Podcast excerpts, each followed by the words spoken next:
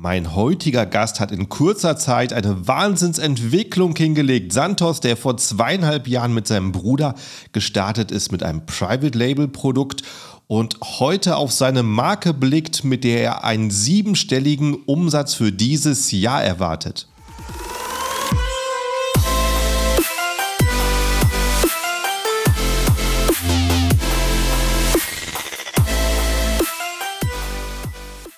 Hallo zusammen und willkommen beim Serious Seller Podcast auf Deutsch, präsentiert von Helium 10. Mein Name ist Markus Mokros und das ist die Show, in der wir alles um Amazon FBA Private Label besprechen, was uns Händler auf Deutsch gesagt ernsthafte Umsätze generiert. Daher auch der Name dieser Show Serious Seller Podcast auf Deutsch. So, ich begrüße alle Zuhörer und ganz besonders meinen äh, Gast heute, Santos. Wie geht's dir? Hi, äh, vielen lieben Dank, dass ich dabei sein darf. So weit, so gut. Und selbst? Ja, schön, gut, gut. Ähm, dann lass uns gleich mal in den Podcast springen. Also äh, erzähl mal kurz, was du eigentlich äh, vorher gemacht hast, bevor du äh, zu Amazon gekommen bist. Ja, ja. Hi erstmal an alle. Ähm, ich bin der Santos, 22 Jahre alt, was habe ich vor Amazon gemacht? Ähm, standardmäßig Abitur und dann ins duale Studium gerutscht. Hatte einen relativ spannenden Studiengang, äh, Wirtschaftsinformatik mit Fokus Data Science ähm, und parallel schon immer in, ja, ins Online-Marketing gerutscht. Halt, wie die meisten Studenten wahrscheinlich, äh, recherchiert, informiert, als Freelancer viel gearbeitet. Und eines Tages kam mein Bruder auf mich zu und meinte, hey, Amazon FBA ist am Boomen oder wird boomen. Ähm, lass uns doch dort auch mal was machen. Und so bin ich ins Business gerutscht. Okay, und das heißt, du hast einen dualen Studiengang gemacht, schon mal in einem Studium, was super analytisch ist. Also, mhm. ne, da bist du auch schon mal sehr stark mit äh, Zahlen und so weiter, denke ich. Und ähm, das heißt auch, du hast auch schon in einem Unternehmen gearbeitet, dann als Praktikum. Genau, genau. Also ein duales Studium läuft ja so ab, dass du immer abwechselnd Praxisphasen hast. Und mhm. ja, ich hatte einen sehr, sehr technischen Studiengang. Mhm. Ähm, dadurch sehr, sehr viel mit Zahlen gearbeitet, viel in der Programmierung gearbeitet, viel mit der künstlichen Intelligenz zu tun gehabt, äh, was uns als Unternehmen natürlich auch auszeichnet, weil wir da den einen oder anderen Hack in Anführungszeichen mal haben, äh, um Daten auszuwerten. Mhm. Ähm, ja, aber genau, also viel praktische Erfahrung auf jeden Fall sammeln können. Und ja. dafür bin ich auch sehr, sehr dankbar. Ja, und äh, das heißt, irgendwann bist du drauf gekommen, dich selbstständig zu machen. Wie war so die Zeit davor? Weil einerseits warst du in einem Feld, was fern davon war, weit weg war, jetzt irgendwas Physisches anzufassen, Produkt, mit dem man zu tun hat, was fertig wird. Und du hast den, wirklich den Angestellten, das Angestelltenleben kennengelernt. Äh, da irgendwo zu erscheinen und eine Teilaufgabe auszuführen. Wie war das, wie hast du das erlebt?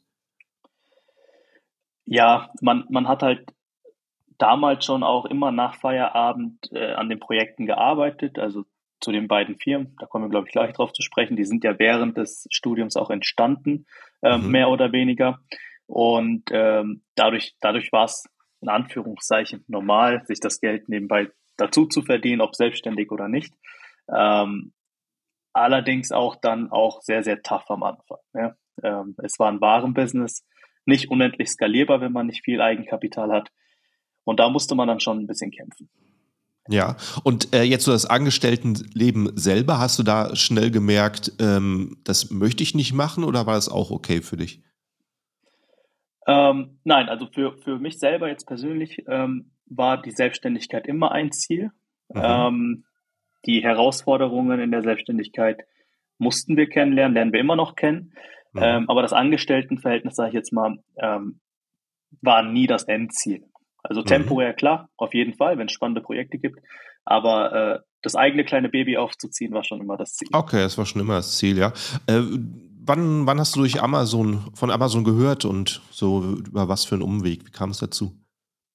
Mm, genau, also wie bereits, bereits erwähnt, äh, mein kleiner Bruder, jüngerer Bruder in Anführungszeichen, kam auf mich zu, hatte einen Pressebericht darüber gelesen, dass das Amazon wirklich da äh, Warehouses hochzieht in den USA und immer, immer aggressiver äh, ins, ins Marketing geht. Wann war ähm, das? Viele Seller, das war 2019. Okay. 2018 rum, genau. Mhm.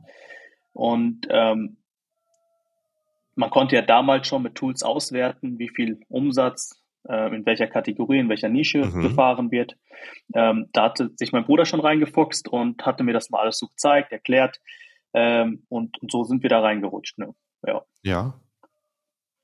Genau. Und äh, das finde ich also schon mal recht spannend, weil aus deinem Mund hört sich so an, als ob du es so erlebt hast, dass du es ähm, dass eine interessante Gelegenheit war zu der Zeit und dass es halt so wirklich im Aufschwung war. Ähm, für mich war es 2019 halt schon, wie es jedes Jahr wie heute war, dass Leute fragen, lohnt es sich jetzt noch, wo Amazon so groß ist? Und es ist halt immer wieder interessant zu hören von den Leuten, die tatsächlich anfangen.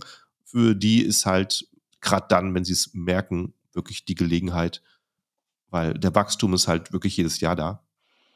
Genau. Eine interessante also Aussage. Auch, ich, ich würde doch jetzt noch sagen, dass es ja. sich lohnt. Äh, man muss jetzt nicht unbedingt äh, in die USA in gewisse Kategorien, sage ich jetzt mal, aber der deutsche Markt in gewissen Kategorien, der ist nach wie vor nicht stark umkämpft. Ähm, mhm. Und wenn der ein oder andere da eine sehr, sehr coole Produktidee hat äh, mit den jeweiligen USBs, denke ich schon, dass als Einstieg Amazon FBA durchaus immer noch geeignet ist. Ne? Mhm. Und du sagst, äh, dein kleiner Bruder ist da auf dich zugekommen. Wie viel jünger ist er denn? Der ist nur anderthalb Jahre jünger als ich. Anderthalb, okay. Das heißt, äh, 20 und 22 seid ihr. Ja. Okay, ja, gutes Team. Und äh, ja, gut, dann habt ihr 2019 praktisch da angefangen, euch so ein bisschen zu informieren. Äh, wie lange hat es dann gedauert, bis ihr die erste Produktidee hattet? Ähm, von Ideen, also tue ich mich immer schwer mit, ne, weil wir die Produkte mhm. nicht selber erfunden haben. Äh, wir haben wie die meisten anderen Seller auch in, in, unserem Alter oder in unserem Segment standardmäßig Private Label angefangen. Da steckt mhm. ja nicht viel Entwicklung hinter. Ähm, ja. So plain, wie ich jetzt sagen darf. Ähm, und haben einfach unser Logo draufgehauen und angefangen. Das hat mhm. circa drei bis vier Monate gedauert, ähm, um erstmal die ganze Research zu machen und so weiter. Mhm. Und dann haben wir auch relativ schnell gemerkt, okay, das erste Produkt läuft sehr, sehr gut. Aber was für eine Nische war das? Achso, ähm, sorry, ja. Ähm, Küche, Haushalt. Ähm, mhm, gut. Wir sind eine Küchenmarke, genau. Aber da haben wir schon relativ zügig gemerkt, hey, Private Label, in unserem Segment vor allem, das, da wirst du dich nicht langfristig mit durchsetzen, weil mhm. die Innovation da nicht hinter ist. Und äh, wir waren schon immer Fan von eigenen Produktdesigns und sind dann sehr, sehr zügig dann äh, auf die eigene Produktentwicklung gekommen. Ja. Ähm, Wie, genau. An was für einem Punkt war das? War, das? war das nach dem ersten Produkt oder habt ihr dann bis dahin noch ein paar Produkte gestartet?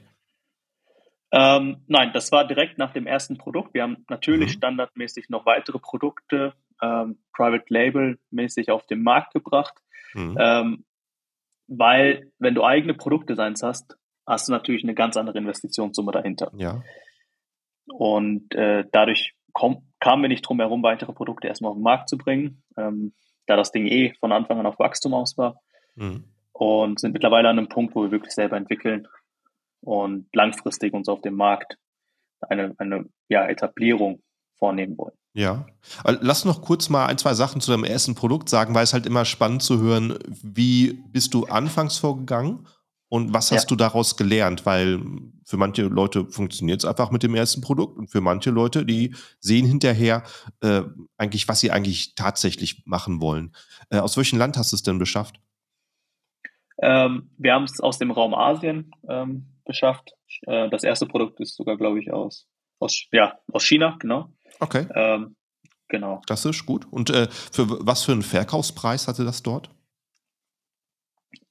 Ähm, also du meinst jetzt den Einkauf in, in China, wie teuer der war? Nein, nein, Ver Verkaufspreis ähm, auf Amazon bei eurem ersten Produkt.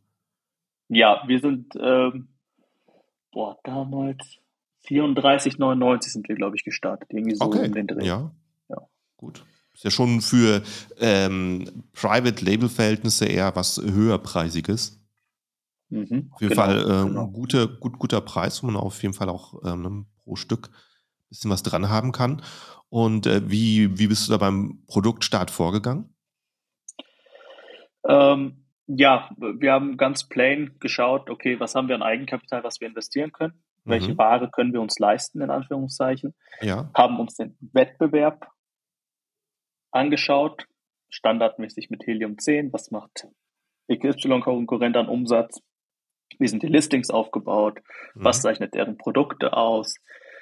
Ähm, wie ist die Umsatzverteilung im Jahr? Gibt es irgendwelche saisonalen Peaks? Kann man ja alles super geil ja. mit, mit Helium wirklich analysieren. Ähm, auch, auch dann noch mit, mit Google und äh, Google AdWords auch gegengegangen, mit mhm. ähm, Google-Suchvolumina und sind dann zum Entschluss gekommen, okay, dieses Produkt ist der perfekte Fit, weil wir es aus Eigenkapital finanzieren können, ähm, weil wir keine Investoren oder so hatten und ähm, wir auch den ein oder anderen USB haben und äh, haben dann mit dem Sourcing begonnen. Verkauft ihr es denn heute noch? Ja. okay, schön. Sehr gut. Genau. Sehr wir gut. sind Bestseller in der, in der Kategorie. Ähm, ja. Das Produkt läuft nach wie vor, ja. Sehr gut. Und äh, wie habt ihr den Produktstart gemacht? Habt ihr es einfach auf Amazon gepackt oder habt ihr äh, einfach PPC-Kampagne gemacht? Was da war so die, die ersten Tätigkeiten, um es zum Laufen zu bekommen? Ja, ja. Ähm, genau, also wir machen reine PPC-Launches. Ähm, mhm. Heißt, um es ans Laufen zu bringen, kommst du ja, damals war es noch ein bisschen anders. Du hattest mehr organische Positionen. Mittlerweile hast du ja wirklich kaum noch sichtbare organische Positionen. Ähm, heißt, wir haben einen PPC-Launch gemacht äh, und da gab es dann auch schon die ersten Struggles. Mhm. Weil, wenn man sich mit der Thematik auskennt, wirklich Algorithmen nochmal selber definiert oder programmiert hat, dann, dann kriegt man so ein Gefühl dafür, wie die funktionieren. Mhm. Ähm, und wir haben uns da am Anfang schwer getan, aber nach und nach, desto mehr wir investiert haben, haben wir gesehen, äh, desto mehr Experience konnten wir sammeln. Und ähm, sind mit einem etablierten Produkt mittlerweile auf den Stand, dass wir viel dem Algorithmus überlassen. Also wir sind weg von diesen Exact Matches mhm. ähm, und lassen den Algorithmus arbeiten. Okay, genau. prima. Also habt ihr äh, mit PPC gestartet und äh, Bewertungen dann einfach dazukommen lassen oder dort auch ein bisschen etwas gemacht am Anfang? Nein, nein, die kamen okay. organisch dazu. Ähm, die ersten Verkäu äh, Kaufbewertungen und ja, mhm. waren positiv. Daher ja, prima. Ja, ich meine, gerade im Haushalt gibt es ja einfach viele Produkte, die es vielleicht schon seit zehn Jahren gibt. Ne? Und dann kann es halt ein bisschen hart sein, äh, gegen Produkte anzutreten, in Nischen zu kommen, äh, wo schon die, äh, die Tausenderzahlen auf dem Listing an Rezensionen sind. Ja, Aber ja, gut, es gibt halt immer irgendwelche kleinen Keywords, die vielleicht übersehen wurden, wenn man da gut ist mit Daten. Hast du dann auch, ähm, wie, wie, wie hast du so die effektiven Keywords gesucht? Hast du äh, da auch Helium 10 genutzt oder eher anfangs, Listings angeschaut? Äh, genau, anfangs haben wir diese Reverse ASIN Research gemacht, standardmäßig. Mhm. mittlerweile ein bisschen, bisschen fortgeschrittener auch. Ähm, aber die hat uns schon sehr geholfen. Also für jeden Starter ist das, glaube ich, perfekt. Ja, prima. Okay. Und ja, gut, also dann lief es ja von Anfang an schon äh, sehr, sehr gut, wie es aussieht. Aber du hast halt dann gesehen, äh, mehr Potenzial hat es auf jeden Fall, deine eigene Ware produzieren zu lassen. Richtig. Also das war auch von Anfang an das Ziel, also auch vor mhm. Corona schon, äh, dass man ja. in Europa produziert, äh, die Lieferketten so kurz wie möglich hält, mhm. ähm, weil wir, wie gesagt, Kapital, immense Kapitalprobleme hatten, ähm, weil wir nie Ach, so viel Thema, Ware... Äh, ja. was, was war denn euer, eurer, mit wie viel seid ihr denn eingestiegen? Ähm, also du meinst mit Kapitalinvest, also wie viel wir Genau, eure, eure, erste Bestellung, wie hoch war die denn in China damals? Ähm, die lag so um den Dreh 10.000 bis 12.000 Dollar. Okay, wow. Das ist ja schon für ja. zwei Studenten äh, ganz äh, stattliche Summe und vor allen Dingen ähm, fürs erste Produkt. Ja. Da habt ihr auf jeden Fall schon sehr, sehr hohe, ähm, sehr hohe Erwartungen drauf gehabt. Ja, ja, wir haben das echt detailliert ausgearbeitet, haben da echt ja. auch Fehler gemacht, ne, keine Frage, aber wir haben aufs Produkt gesetzt und vertraut und äh, mhm, ja, Gott sei Dank hat es funktioniert. Ja. ja. Weißt du noch, wie, äh, das war ja dann schon ziemlich viel Ware, wie lange hat das gehalten, der erste Wareneinkauf? Ja, das war das Problem. Wir waren dann irgendwie ruckzuck, äh, lief es an und ja. das viereinhalb Monate hat das nur gehalten, also die Ware. Mhm. Ähm, ja, und dann mit den Nachbestellungen und so hat sich das verzögert auf Herstellerseite und dann gab es nur noch Out-of-Stock-Phasen. Also wir sind seit okay, ja. drei Jahren existent, haben davon effektiv, das glaube ich dieses Jahr das erste Jahr, wo wir noch keine Out-of-Stock-Phase haben, auch keine mhm. haben werden. Und die letzten beiden Jahre waren wir mal ein halbes Jahr Out-of-Stock. Mhm. Ja. Und äh, angefangen, hattet ihr 2019 schon angefangen oder war es 2020? Ähm, nee, 2019, Dezember war das Produkt Aha. auf dem Markt. Genau. Okay. Aber Ende, Ende 2019, richtig. Okay, gut, interessant. Gut, dann also seid ihr dann praktisch dann dran gegangen, euer äh, nächstes Produkt zu entwickeln und äh, ja, wie seid und du sagst schon, das war dann direkt aus Europa mit mit Herstellern aus Europa. Genau. Wir haben es probiert, ähm, aber auch das zweite Produkt hat nicht in Europa geklappt, ähm, mhm. weil einfach die Abnahmemengen zu gering waren für die europäischen Hersteller. Aha. Ähm, ja, und dadurch das zweite Produkt auch in Asien. Ähm, und dann haben wir angefangen, Teile der Produkte in Europa zu produzieren. Das, das klappt immer relativ gut, weil es dann nur Kleinteile sind. Mhm. Ähm, aber bis du mal wirklich in Europa oder auch mit einer Made in Germany äh, Line schaffen kannst, ist es durchaus möglich, brauchst du schon enorm, enorm hohe Abnahmen. Mhm. Ja. ja, siehst du, ist ja äh, auch was Interessantes. Ja, äh, sag mal, viele, viele Leute, die halt einsteigen wollen, die möchten das halt möglichst scheuen, in China zu kaufen. Das natürlich viel praktischer ist, in Deutschland zu kaufen. Aber da sagst du halt, das ist äh, für einen Anfänger äh, schwierig, wenn du wirklich ein eigenes Produkt hast, was hergestellt werden muss, wenn, du, wenn Formen und so weiter gebaut werden müssen. Genau, genau. Wenn man da aus Herstellersicht ein bisschen guckt, für uns ist es mhm. natürlich dann, wir schauen viel aus der Vermarktung, aber je nach Material brauchst du dann Werkzeug, du brauchst Gussformen mhm. und so weiter mhm. und so fort. Dann hast du ruckzuck Investitionssummen in Höhe von 30, 40, 50.000, je nach Produkt. Mhm. Ähm, und da dann wirklich äh, zu investieren und zu sagen, ey, ich mache das jetzt auf jeden Fall, ist ist schon eine andere mhm. Angelegenheit. Da ist Private Label wirklich äh, einfacher. Ja, aber ihr habt es dann gelöst mit einem, ähm, mit einem Lieferanten von außerhalb Europas. Richtig, richtig. Ja. Wie, wie, lange hat das dann gedauert, äh, die Liefer vom Punkt, die Lieferanten anfangen zu kontaktieren, bis hin zu Ideen ausarbeiten, äh, bis das Produkt dann wirklich in Produktion ging? Lange. Ähm, ich kann es jetzt nicht mehr genau sagen, aber ich selber habe es als echt lange empfunden, ähm, weil wir echt viele Samples holen mussten mhm. und immer wieder Verbesserungen hatten. Und du mhm. weißt, allein vom Versandweg von den Samples bis die Samples produziert werden und so weiter und so fort. Es dauert alles. Ja. Ja, ja eben. Also ich, ähm, ich äh, habe da einen Bekannten, der im letzten Story kam von Jute-Einkaufstaschen, die er produzieren lassen hat. Das ist für uns, wenn man sich überlegt, äh, so eine Tragetasche halt keine Herausforderung. Und dann hat er sich aus Indien äh, Samples schicken lassen. In manche hat vielleicht das Handy gepasst und in andere konnte er sich reinsetzen. Ja. Und ist dann halt auch in anderen Ländern äh, dann doch nicht so das klare Bild. Also ähm, eben Samples schicken ist halt dann unheimlich wichtig. Ja. Wie, äh, wie viel Mal ging das denn hin und her, würdest du sagen? Bis, bis das Produkt da war, wo es wolltest? Es ist allgemein bei uns so, dass wir sehr, sehr penibel sind bei den, bei den Anforderungen, weil wir ja den deutschen Markt bedienen. Die Kunden, mhm. also unsere Kunden und Zielgruppe vor allem sind auch sehr, sehr penibel. Aber mehr wie fünfmal geht es ja. auf jeden Fall hin und her. Okay. So, was, war, was waren dann die Probleme mit den ähm, Produkten, die vorher ankamen? Ging es ums Design oder um die Qualität? Ähm, es ging um, um Kleinigkeiten. Also das zweite Produkt war relativ kompliziert, ähm, sage ich mal in Anführungszeichen. Und, und äh, zwar immer noch im Haushalt, ja? Ja, im, immer noch im Haushalt. Also wir sind eine ja. reine, reine Kitchen-Brand. Ähm, ja. Äh, sind jetzt keine Cashflow-Brand oder so. Mhm. Ähm, und diese Kleinstteile, dann hat sich das verhakt oder da war ein mhm. äh, Plastikteil kaputt und hier und ähm, ja, was ich auch jedem empfehlen würde, holt nicht nur ein Sample, holt fünf und dann könnt ihr die fünf miteinander vergleichen, weil was mhm. wir oft erlebt haben, ist, dass das Sample, ein Sample perfekt war, weil die da wirklich darauf achten, dass alles super ist, aber dann in der Bike Production eine Error Rate von plus fünf, sechs Prozent war, was dann deine Rücksendequote komplett in den mhm. Himmel treibt. Ja.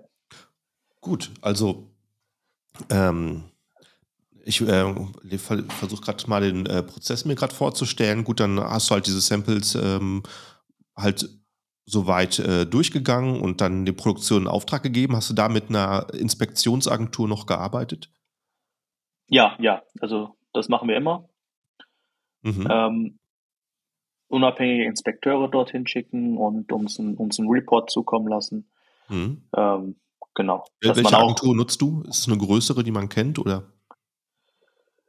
Puh, da ist mein Bruder für verantwortlich. Ah, okay. Ähm, das, das kann ich, also ich kann jetzt keine Namen, glaube ich, nennen, ja. weil ich es selber nicht weiß. Aber es sollte einer von den größeren, äh, größeren sein. Okay, alles klar. Gut, also dann ähm, ging das erste Produkt los und äh, ja, wie lief es dann an im Vergleich zu dem, ähm, zu dem Private Label Produkt? Hast du da einen großen Unterschied gemerkt? Ja, ähm, wir haben einen riesen Unterschied gemerkt, ähm, weil das Produkt dann wirklich unique war. Mhm. Ähm, es war. Es war patentiert. Mhm. Ähm, heißt, du hattest da nicht plötzlich irgendwelche Seller, sei es aus Asien oder aus Europa, die dann zu Dumpingpreisen in der Theorie dasselbe Produkt auf den Markt gebracht haben. Das, das war alles nicht, ist auch heute nicht. Mhm. Ähm, allerdings hatten wir am Anfang wirklich immense Qualitätsprobleme. Mhm. Weil das Produkt ja nur an uns verkauft wurde und ähm, ja, da mussten wir uns wirklich reinfuchsen, um diese Qualitätsprobleme zu lösen. Das war schon echt, echt auch schwierig. Was hast du gemacht? Hast du den Hersteller gewechselt? Ähm, nee, wir sind erstmal beim selben Hersteller geblieben. Mhm. Ähm, sind jetzt aber den Hersteller gewechselt. Ähm, und, und die Qualität hat sich jetzt natürlich erheblich verbessert. Ähm, mhm. Und das ging ja. gut, waren ja deine Designs, konntest du einfach den Hersteller wechseln und sagen, jetzt darfst du meine Designs produzieren. Richtig. Okay, schön. Und du hast gerade schon angesprochen, es war äh, patentiert, also wahrscheinlich habt ihr auch schon eine Marke gemacht. Wie, äh, wie und wann ähm, war das? War das wahrscheinlich bevor das zweite Produkt gestartet war? War das dann alles schon ähm, registriert? Genau, unsere Marke selber ist ja seit 2019 eingetragen. Ah, seit 2019, das heißt schon mit Private Label habt ihr die angemeldet? Ja. ja. Okay. Genau, ähm, das von Anfang an und ähm, die Patentierung war 2020 Anfang, also im Frühjahr irgendwann, mhm. ähm, hat dieser Prozess begonnen und dann ist es ja so ein ewiges Hin und Her und ja, gibt es ja auch ein paar Feinheiten. Äh, es muss ja nicht komplett eingetragen sein und so weiter. Du kannst auch vorher schon launchen auf eigenes Risiko. Ja. Genau. ja. Gut, und ähm, beim, beim ähm, da habt ihr bei euch sicherlich einen Anwalt für genommen, der es gemacht hat mit dem Patent. Und da äh, ist es ja so, das Patentamt, das trägt ja praktisch erstmal alles ein grundsätzlich, aber damit es auch standhält, äh, muss es ja eine wirkliche Innovation sein. Äh, habt ihr genau. das, konnte das der Anwalt mit euch klären? Wie läuft sowas ab, dass man das auch prüft, dass es auch wirklich eine Substanz hat? Ja, ähm, ist ein komplizierteres Prozedere. Ich glaube, das, das wird auch den, den Rahmen sprengen, ähm, weil mhm weil ich rechtlich einfach nicht äh, fit genug bin, um das in den ja. Worten eines Anwalts wiederzugeben. Was ich sagen kann, ist ja, du musst eine Innovation liefern. Ähm, man muss es mit den jeweiligen Anwälten oder mit dem Anwalt durchsprechen, der auch mhm. andere ähm, ähnliche Produkte mal durchscannt. Die haben ja ihre eigenen internen Datenbanken dafür. Ja. Ähm, und ich würde das niemals ohne anwältlichen Rat machen, weil es teilweise halt vom Kostenaufwand dann sich doch nicht rentiert. Mhm. Genau. Gut. Also war es schon sehr, sehr, sehr viel Vorbereitungsarbeit für das Produkt dann. Und ja. äh, wann habt ihr das gestartet? Wann, wann war es tatsächlich das, der erste Verkauf da? Das war um den Dreh Mai rum. Okay, ähm, das ist ja noch relativ schnell. Also. Ja, genau. Da haben wir schon den ersten Verkauf äh, tätigen ja, können. Wow. Ja. Und wie hoch war die Investition in die Warenbestellung von, dem, von diesem zweiten Produkt, von dem eigenen Produkt? Genau, auch, auch um den Dreh, wie, wie mhm. vorher auch, weil, ja. ähm, weil das ist auch zu einem VK von, von 33 Euro irgendwie gestartet worden. Mhm. Ähm, und wir haben relativ gesehen eigentlich immer wenig Ware nach Deutschland geholt, um nicht zu viel Kapital ja. zu binden. Ähm, ja. Wie, ähm, ohne jetzt genau zu sagen, aus welchem Land ihr gerade beschafft. Ähm, ja. Ich meine, ähm, gibt es noch Ware, die von außerhalb Europas kommt aktuell? Ja. Ja. Und auf äh, jeden wie, Fall. Also. Wie, wie sind da aktuell so die Transportzeiten? Wir haben 2021 hatten wir sehr, sehr viel Pech. Ähm, mhm. Das hat ewig gedauert. Also normalerweise ist es ja wirklich so, dass du, wenn du richtig gut dabei bist, in anderthalb Monaten per Schiff die Ware hier hast. Ja. Ähm, aber wir haben vier Monate, glaube ich, auf okay. unsere Produkte gewartet. Ja. Ähm, mittlerweile hat sich das ein bisschen stabilisiert, aber wir hören auch, also wir haben ja noch eine E-Commerce-Agentur, die Dive, und wir hören von anderen Kunden, dass die echt teilweise drei, dreieinhalb Monate auf ihre Ware warten. Ja. Ähm, wird sich, denke ich, auch jetzt durch den Konflikt nochmal verschärfen, weil die ganzen Zugwege blockiert werden. Mhm. Ähm, ja. Okay, gut. Und ähm, das ist ja dann schon eine ähm, für zwei ehemalige Studenten, oder ich weiß nicht, wie, wann, wann habt ihr euer Studium abgeschlossen? Oder seid ihr sogar noch dran? Ne. Also ich selber nicht mehr, mein Bruder ist noch, ist noch dran. Ah, ähm, wow. Genau. Ich habe 2021 im August äh, ja. hatte ich mein Bachelorzeugnis in der Hand, genau. Ja.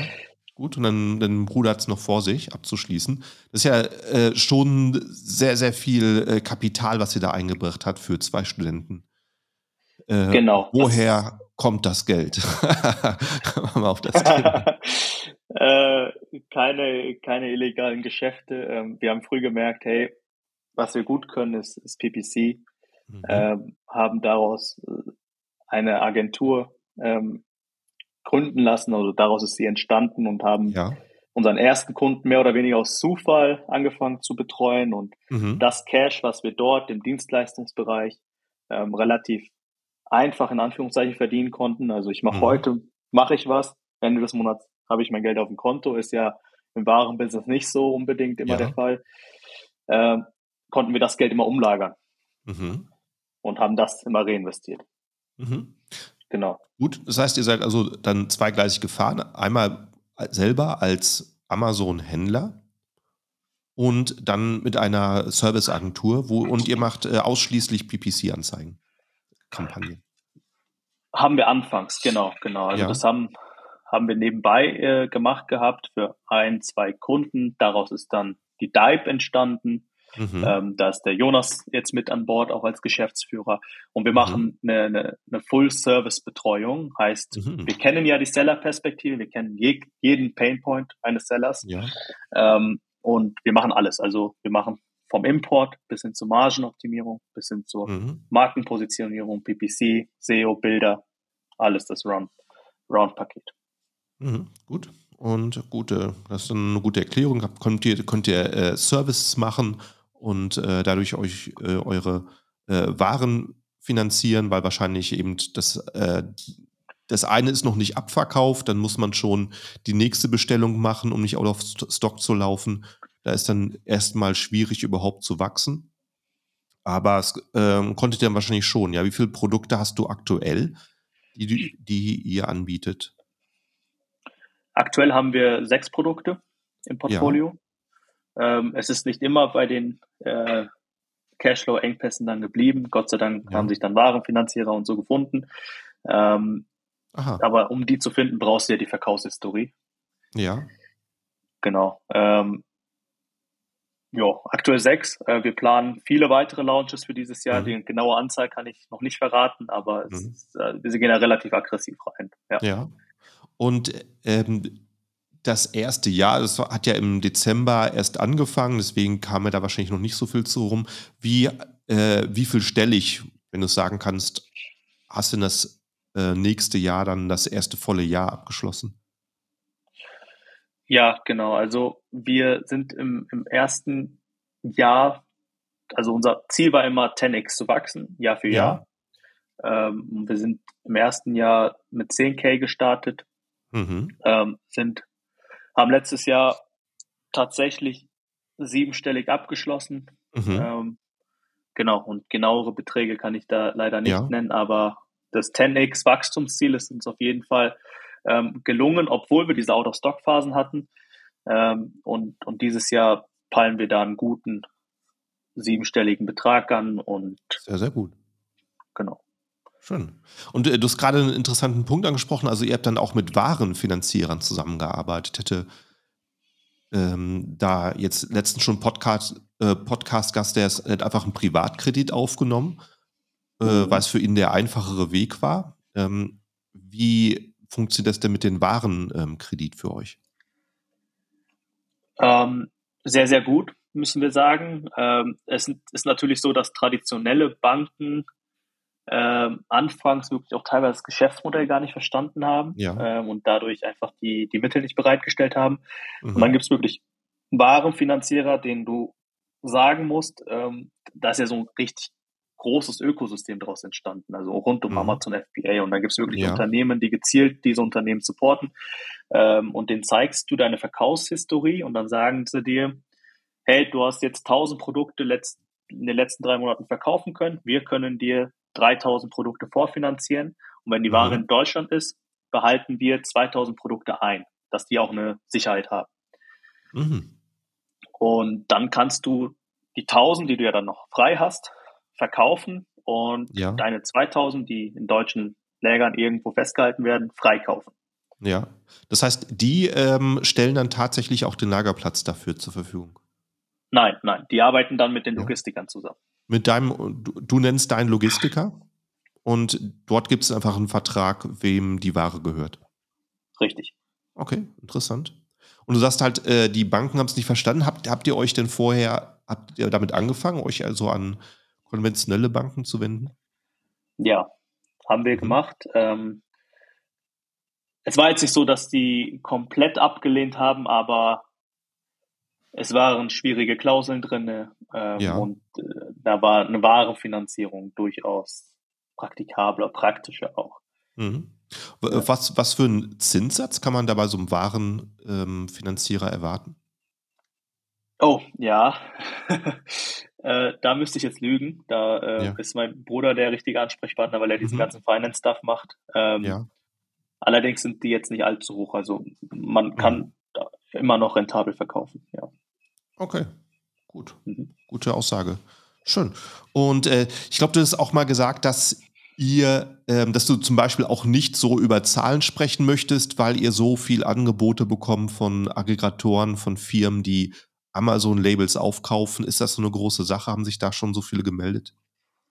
Ja, ja, also sowohl bei uns als auch bei anderen Brands, die wir betreuen, mhm. ist, es, ist es eine Sache, äh, weil die sich ja wirklich um die Marken beefen. Ähm, teilweise verstehe ich noch nicht die Hintergründe, äh, warum das so ist, warum mhm. die Marke XY zum Beispiel kaufen. Ähm, aber es ist ein spannendes Umfeld. Der Markt wird dadurch meiner Meinung nach ein bisschen professionalisiert, ja. ähm, weil die Big Player reinkommen. Ähm, aber ja, äh, Angebote kriegen wir fortlaufend, aber ein Exit ist aktuell nicht geplant. Ja. Genau. Ihr habt da selber noch so viele Möglichkeiten, das zu steigern. Auf wie vielen wie viel Märkten oder habt oder wie habt ihr angefangen? Sag, sagen wir es mal so. Habt, habt ihr in Deutschland angefangen oder habt ihr europaweit angefangen? Nein, wir haben nur Deutschland äh, angefangen. Ja. Ähm, wollten erstmal einen Markt probieren bzw. vernünftig ja. managen. Ähm, ja. Weiten aktuell Europa aus. Okay, das heißt, das ist gerade im Gange. Und äh, wollt ihr da in alle Länder gleichzeitig gehen oder habt ihr euch da auch ein paar Länder ausgepickt, in ihr starten Ja, möchtet? wir, genau, hauptsächlich Frankreich, Italien und Spanien. Mhm. Ähm, die peilen wir jetzt erstmal an und irgendwann Mitte des Jahres vielleicht auch UK noch dazu. Ja. Genau. Ja, ist ja äh, schließlich äh, jedes Land, das man reinnimmt, dann wieder zusätzlich mit äh, Steuerberatern und den ganzen Behördenanforderungen auch wieder Arbeit mit verbunden. Richtig. Gut, prima. Äh, ist ja sehr viel noch an Potenzial für eure Marke, die ihr dann selber nutzen möchtet. Das ist ja dann einfach auch das, was diese äh, Firmenaufkäufer als Konzept haben und die kaufen halt ein Business, was gut in Deutschland läuft, zahlen Preis dafür, um es dann halt europaweit ähm, zu vergrößern und damit haben sie dann wieder ihren Profit, aber das wollt ihr euch dann selber einstecken. Ja, was das einstecken. Ne? Also wir, wir wollen wirklich langfristig, äh, sag ich mal, eine Marke etablieren, ähm, mhm. langfristig auch in Deutschland ansässig sein, mhm. Arbeitsplätze schaffen und tief mhm. in der Wertschöpfungskette sitzen. Ja. Ähm, also nicht nur Sourcen, sondern auch mal selber Produzent sein. Ja, ähm, äh, das ist so das Ziel und das ist auch die Philosophie dahinter und da kommen auch noch einige Digitalisierungsprojekte. Ähm, mhm. Heißt, wir haben uns wirklich auf die Fahne geschrieben, hey, wir ziehen das langfristig durch und wir sind jetzt nicht auf Geld oder so aus. Das ist eher, es hat mhm. Anfang, angefangen mit Daten und mittlerweile ist es wirklich zu, zu Passion geworden. Ja. Also du sagst gerade, du, das Ziel wäre auch mal Produzent zu sein. Könntest du dir eben vorstellen, ja. da irgendwann immer an den Punkt zu kommen, wo du vielleicht irgendein Unternehmen in der Branche siehst, die herstellen, zu sagen, hey, äh, ne, die, ähm, die kaufe ich auf. Ja, können wir uns definitiv vorstellen. Ähm, Gutes Ziel, ja. Ja, weil, weil langfristig, also es kann nicht gut gehen, wenn, wenn alles aus, also das hat ja auch die Krise gezeigt, die Corona-Krise, langfristig, das, das geht nicht gut. Mhm. Ja. ja, ich denke mal, gerade jetzt in dieser Zeit äh, entsteht da wahrscheinlich ein neues Bewusstsein für Made in Europe und Made in Germany. Ja. Und ähm, ja. vor allen Dingen auch solche, solche Arbeitsplätze, solche Unternehmen zu unterstützen, die den Weg gehen. Das ist genau, auf jeden Fall genau. für die nächsten Jahre wahrscheinlich noch ein sehr interessantes Thema. Ja. Okay. Und äh, du hast gerade schon angesprochen, dann habt ihr äh, ziemlich früh eure Agentur gestartet. Äh, wann war das? Wann habt ihr angefangen, PPC-Anzeigen für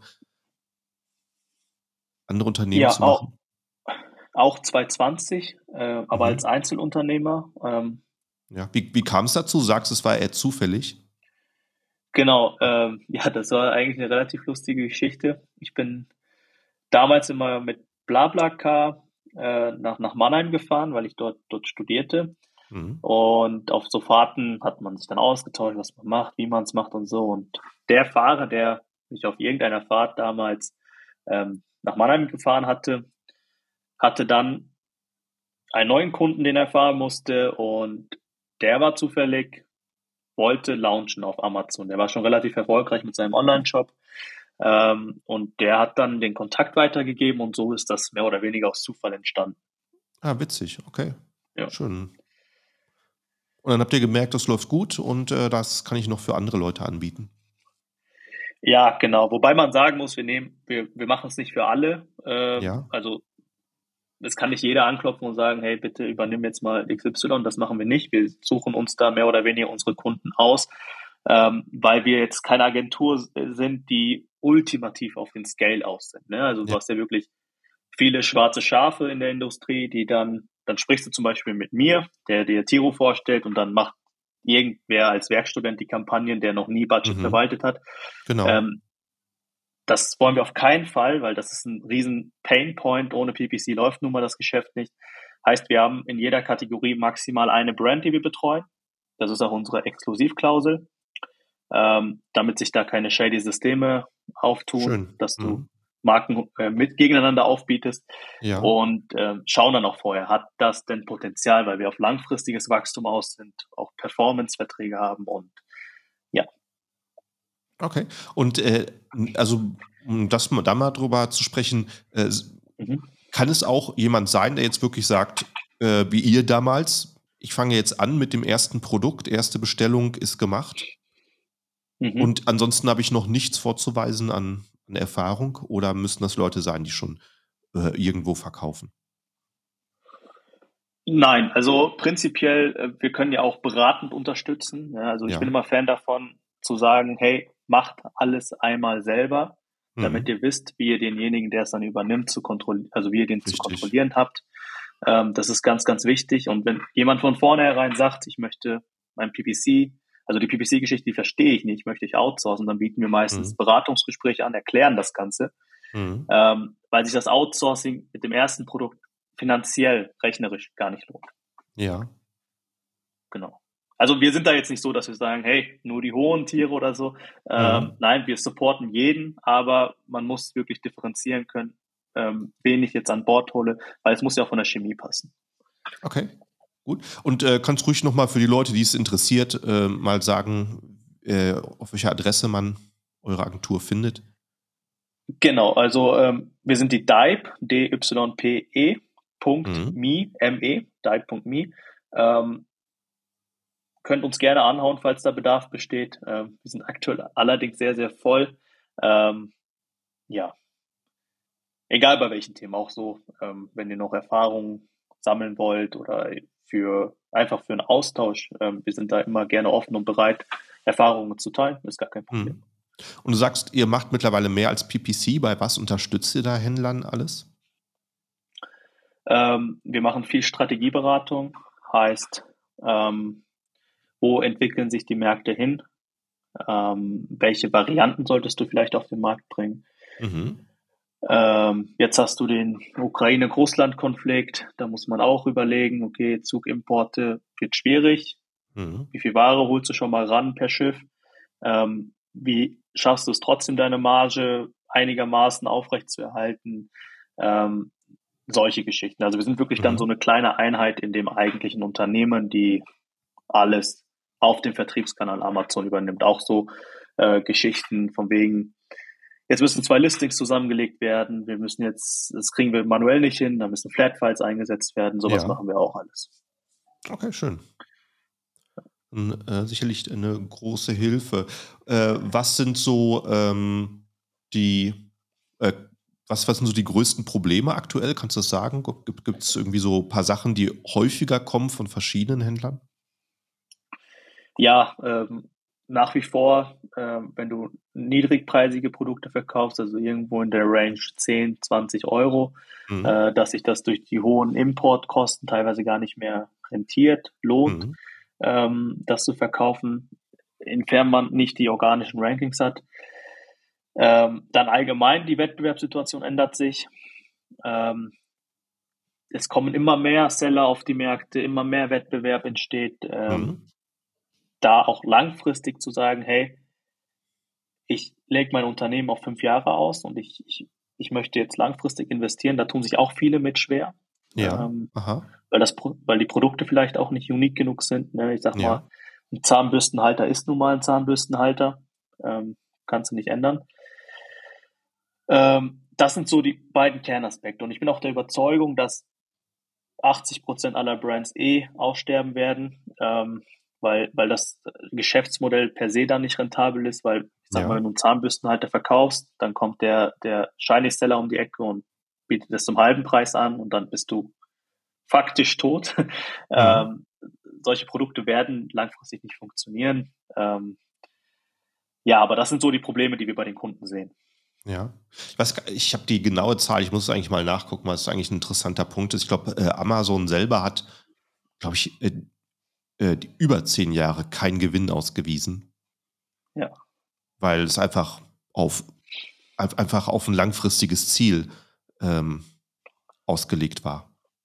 Und genau, ich habe jetzt auch, auch wie du sagst, genau das einerseits. Andererseits habe ich jetzt auch bei Market Pulse heißen die, glaube ich, gelesen, dass der eigentliche Profit durchs Advertising-Business entsteht. Also ja. der Marketplace per se ist nicht profitabel. Ja. Genau. Und äh, da können wir auch, kann ich dir gleich mal einen Link schicken, ähm, vielleicht als Quelle interessant. Okay, gerne, ja. ja. Äh, wo wir gerade am zum Thema Investieren sprechen, äh, an alle Zuhörer da draußen, die Leute, die vielleicht das gerade zum ersten Mal hören und äh, noch nicht folgen.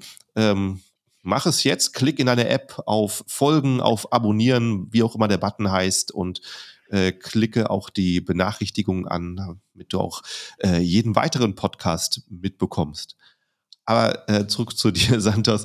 Ähm, ja. Wenn du jetzt äh, jemanden wirklich dabei hast, der jetzt vielleicht gerade neu ist, der sich gerade erst seit einer Weile beschäftigt hat mit Amazon, sollst du ihm gerade mal einen richtig guten Tipp mitgeben, äh, gute Erkenntnis und sei es halt einfach eine Einstellungssache oder eine Technik, wo du sagst, äh, das ist eigentlich ganz interessant. Hättest du gerade spontan irgendwas?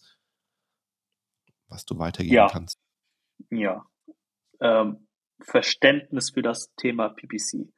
Mhm. Tiefgehendes Verständnis für das Thema PPC ähm, und tiefgehendes Verständnis für Algorithmen.